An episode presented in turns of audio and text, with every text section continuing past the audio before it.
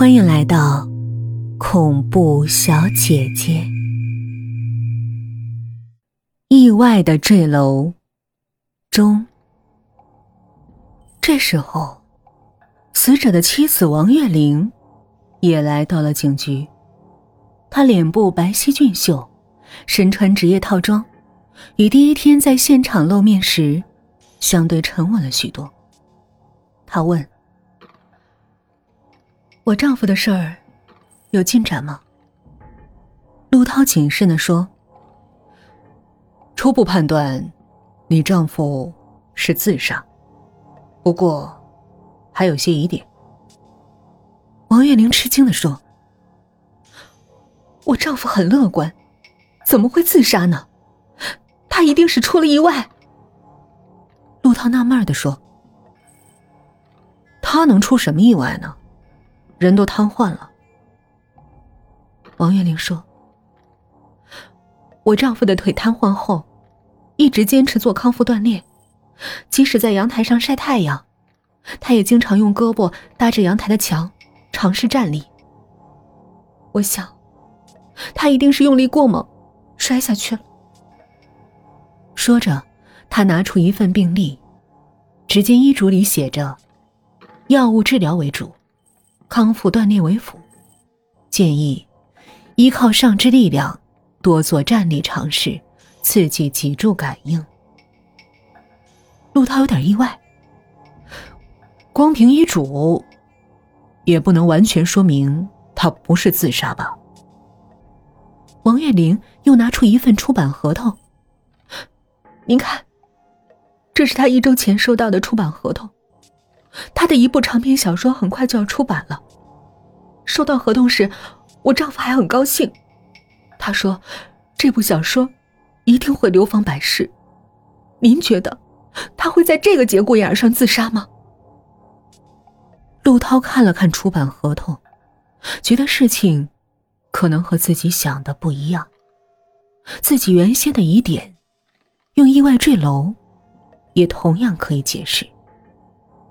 首先，如果梁青遵照医嘱每天在家锻炼，那么他的锻炼动作，在一个远处拿望远镜的人看来，肯定是十分古怪的，也有可能被误认为是拼命挣扎。其次，如果梁青是锻炼时不慎失去平衡，双腿瘫痪的人协调性很差，跌落时拼命挣扎也很自然。最后，如果确实是意外跌落，梁青在跌落的一瞬间大喊救命，也很正常。王月玲走后，陆涛把新情况和同事们进行了分析，大家基本同意他的判断：梁青自杀的可能性降低，而发生意外的可能性则增加了。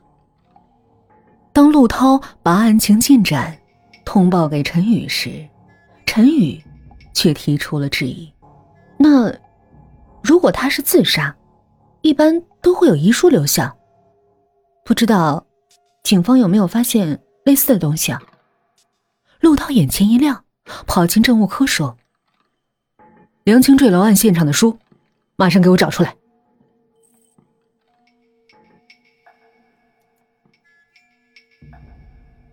这是一本海明威的《老人与海》。在现场发现证物时，主要关注书上是否有其他人的指纹以及撕扯的痕迹，并没有注意书上的字迹。陈宇的话提醒了陆涛：以梁青当时的状态，如果他想自杀，极有可能留下字迹。王月玲也说过，梁青读书时身边总带着笔，把一些想法。记在书上，而现场的轮椅上就有一支笔。这本书还很新，上面的笔记也很少，但陆涛发现了几个可疑的词语，是用钢笔写的：无耻、离婚、略显潦草。最奇怪的是，下方还有一串数字。二百万然后是四个小字不义之财。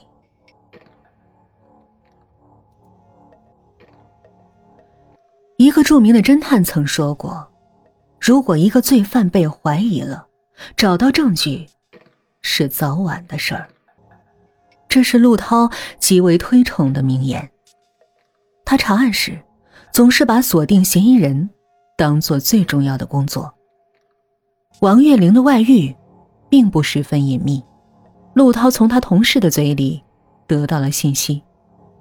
有时候，长舌妇的风言风语，足以提供有价值的线索。王月玲的情人是本单位的一个姓李的科长，四十来岁，据说要升处长了。陆涛调查了李科长在案发当天的行踪。那天，他在单位开会，途中曾接过一个电话。然后说肚子不舒服，去了卫生间，大约半小时。接着，陆涛调查了李科长的通话记录，结果大吃一惊，那个电话号码是梁青家的。梁青和他说了些什么？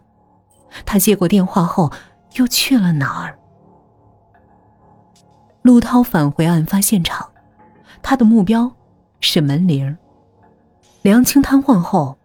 不太可能出门，王月玲自己有钥匙，也不太可能按门铃，让坐轮椅的梁青来开门。如果梁青坠楼当天有人来过，来人的指纹很可能会留在门铃上。门铃上果然有指纹，虽然已经过了几天，但通过技术还原，陆涛得到了一枚清晰的指纹。他调取了小区门口的监控录像，果然看到那天案发后，有一个身材酷似李科长的身影，混在人群中，匆匆走出了小区。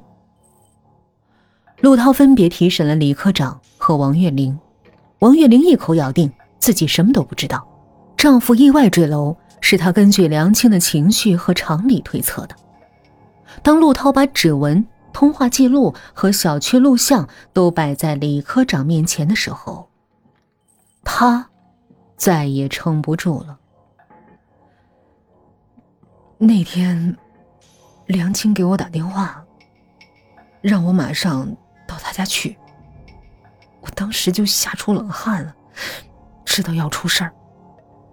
本来我以为我和王月玲的关系很隐秘，但梁青说。他都知道了，要和我谈谈。如果条件合适，他可以离婚。我不愿意去，他就说，如果我不马上赶过去，他就来我单位，让所有人都知道我的事儿。我就要被提拔为处长了，哪敢出事儿啊？我只好借着上卫生间，就离开了单位。上楼后，我按了几下门铃。也没人开啊！突然就听见屋里有人喊了一声“救命”，然后楼外有人惊叫。我不知道是怎么回事，也跑下楼，看见有几个人围在楼下，躺在地上的正是梁青。人越聚越多，我心里害怕呀，就趁乱离开了，打车回单位继续上班。陆涛冷笑。你倒是推得干净啊，可惜，你还有一个致命的漏洞。他举起一份检验报告说：“这是对你头发的检验报告，你的头发和梁青死亡时手里的头发是属于同一个人的。”李科长很惊讶：“，不可能，这不可能！我……”我我真的什么都没干。陆涛冷冷的说：“你和王月玲的奸情被梁青发现了，他打电话约你前来谈判，向你要两百万，你不肯给，还说自己没钱。不过梁青知道你有钱，也许他是从王月玲那里谈到的。最后，他威胁你，而你。”为了保前途，趁梁青不备，把他抬起来，扔下了阳台。梁青因为瘫痪，无力反抗，但挣扎时抓下了你的一根头发。正是这根头发，揭露了你的罪恶。李科长还在反抗。不，我压根没进屋，我我没有。陆涛说：“你临走时，还把瓷砖上的鞋印擦掉了，确实冷静。不过，你没想到，一根头发和门铃上的指纹出卖了你。另外，纪检部门已经介入调查。”你账户里的股票和现金总额超过了三百万。除了杀人案，恐怕你还要解释一下钱的来源了。李科长面如土色，喃喃地说：“我没有，我没有。”本集结束了，语音的个人微信是 yyfm 幺零零四。期待您的来访。